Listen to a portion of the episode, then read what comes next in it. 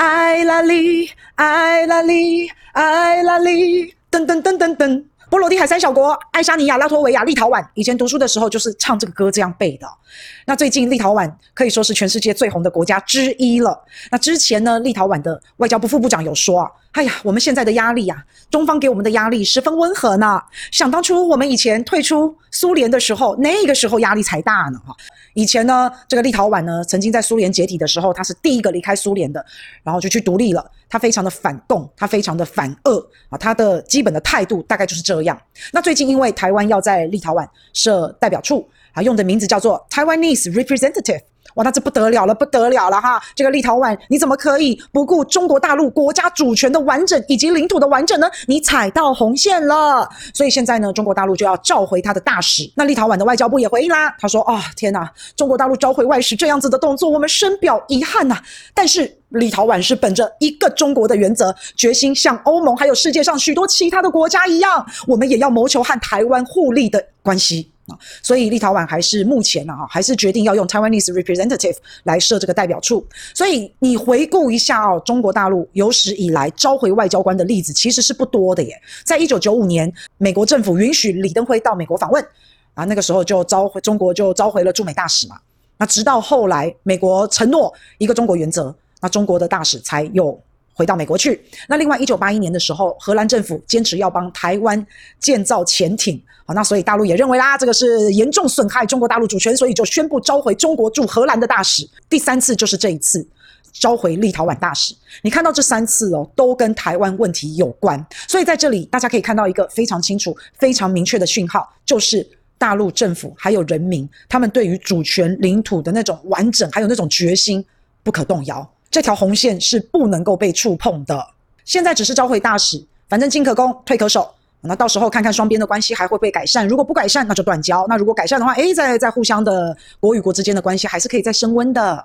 反正目前立陶宛和中国大陆双方都没有大使，所以两边的一些工作啊、业务啊都会暂停，对两边的政治、外交、贸易。经济都会受到影响，可是你去回顾一下这个立陶宛哦，它好像真的怪怪的耶。它这段时间疯狂的反华，然后引起了很多的注目，吸到了非常多的眼球。它到底哪根毛不对劲啊？在二零一七年的时候，立陶宛和中国大陆还签了备忘录，那时候立陶宛还称中国大陆是战略伙伴呢，还是好妈吉呢。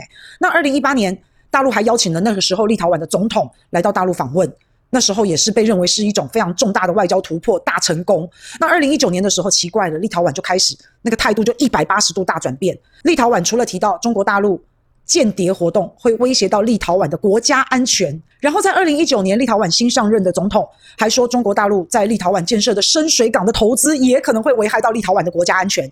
然后二零二零年，立陶宛的官方又批评中国大陆追求技术优势。然后二零二一年，立陶宛他对中国大陆的挑衅还更加的频繁。像他一月的时候，他禁止中国企业提供立陶宛在机场。安全设备。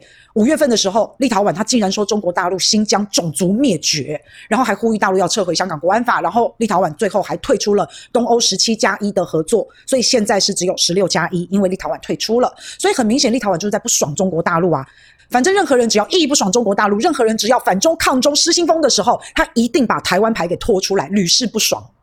所以我们看到在六月二十二的时候，立陶宛要送台湾两万剂的新冠疫苗。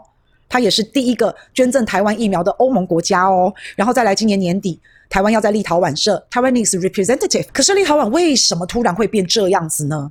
它人口大概只有两百八十万，它是一个非常非常小的一个弹丸之地的小国家，诶，它和中国大陆也没有什么血海深仇啊，也无冤无仇的，更没有什么经贸往来。那就算你要引起国际关注，你也有很多种的方式嘛。你奥运夺得金牌会引起国际关注，你是个神经病在街上裸奔，你也会得到关注。不过我们知道，因为立陶宛一直非常的反俄，一直非常的反共。立陶宛这个国家啊，在这边，他在俄国还有白俄罗斯的旁边，两个大国夹杀他，他一直都非常的没有安全感。他也知道自己的国家是在前线啊。立陶宛它虽然小归小啊，但是他常常公开的跟这个白俄罗斯还有跟俄国叫嚣啊，去斗啊。那为了要寻求安心，大家都知道，你只要是反俄，你只要是反共，那你就是亲美啊。所以立陶宛就靠向了美国啦。那立陶宛可以说是对北约还有美国非常的死忠啊。立陶宛他国家的媒体就曾经说过，立陶宛他希望透过坚决反中的立场，能够引起华盛顿的注意啊。那这就是立陶宛他传达给拜登政府的讯息。那当然，你说美国有没有看到？有啊，立陶宛都退出了十七加一了，然后立陶宛也即将跟台湾建立代表处了。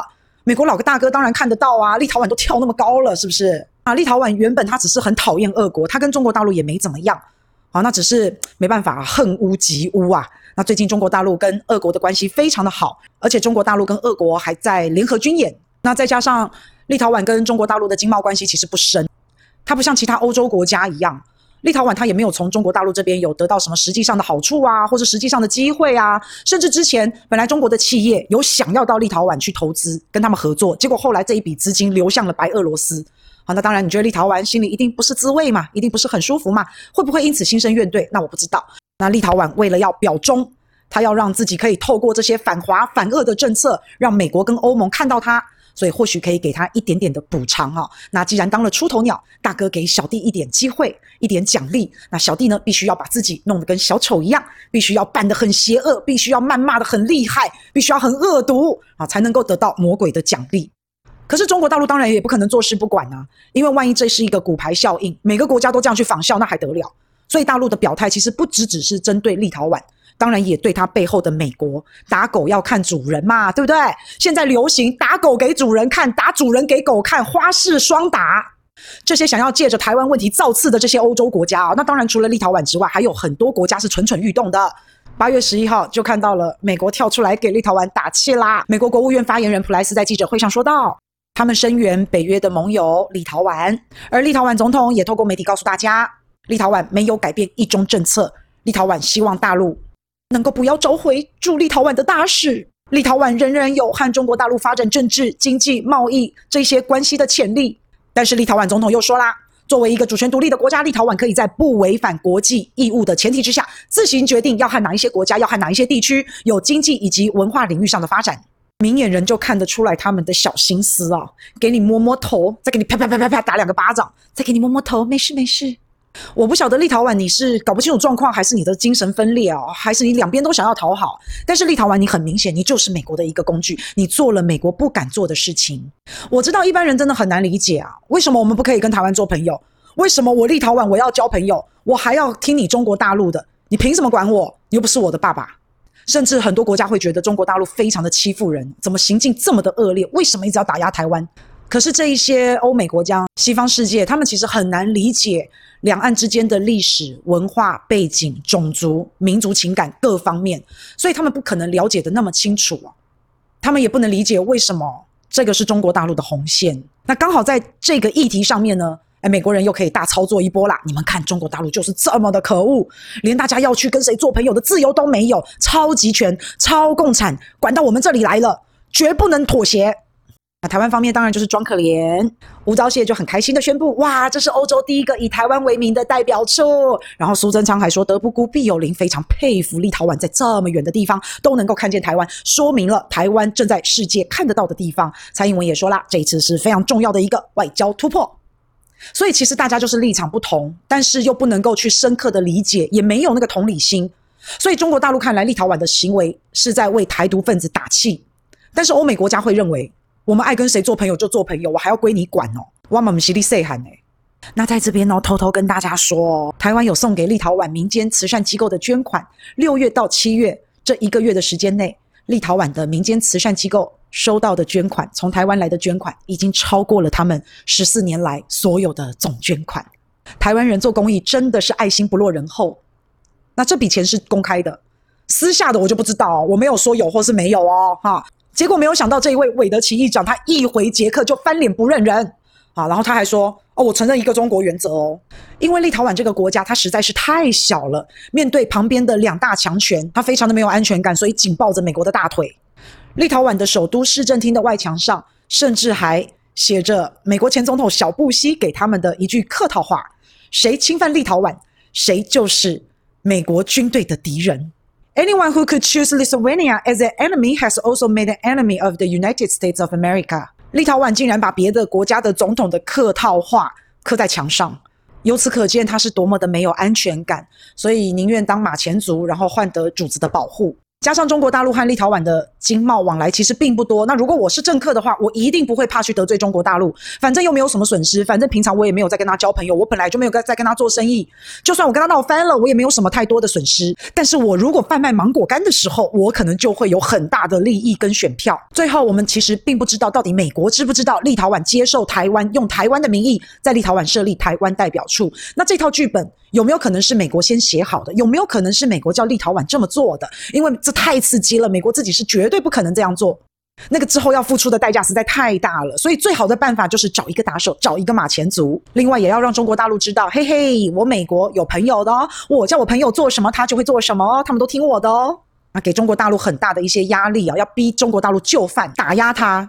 不过我说真的啦，当人家的马前卒，通常都没有什么好下场，选边站通常也都没有什么好下场。不信看一看刚刚撤军的阿富汗。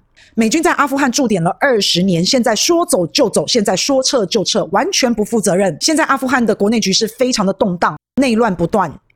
虽然阿富汗政府还有塔利班都说愿意和好，但是现在看起来打仗是不可避免的。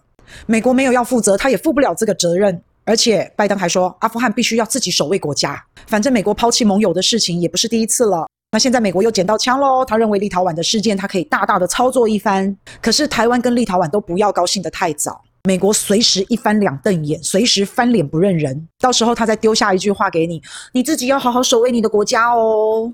所以现在要敲锣打鼓，大内宣哦，还是低调一点，还是低调一点，事情没有到最后都不知道。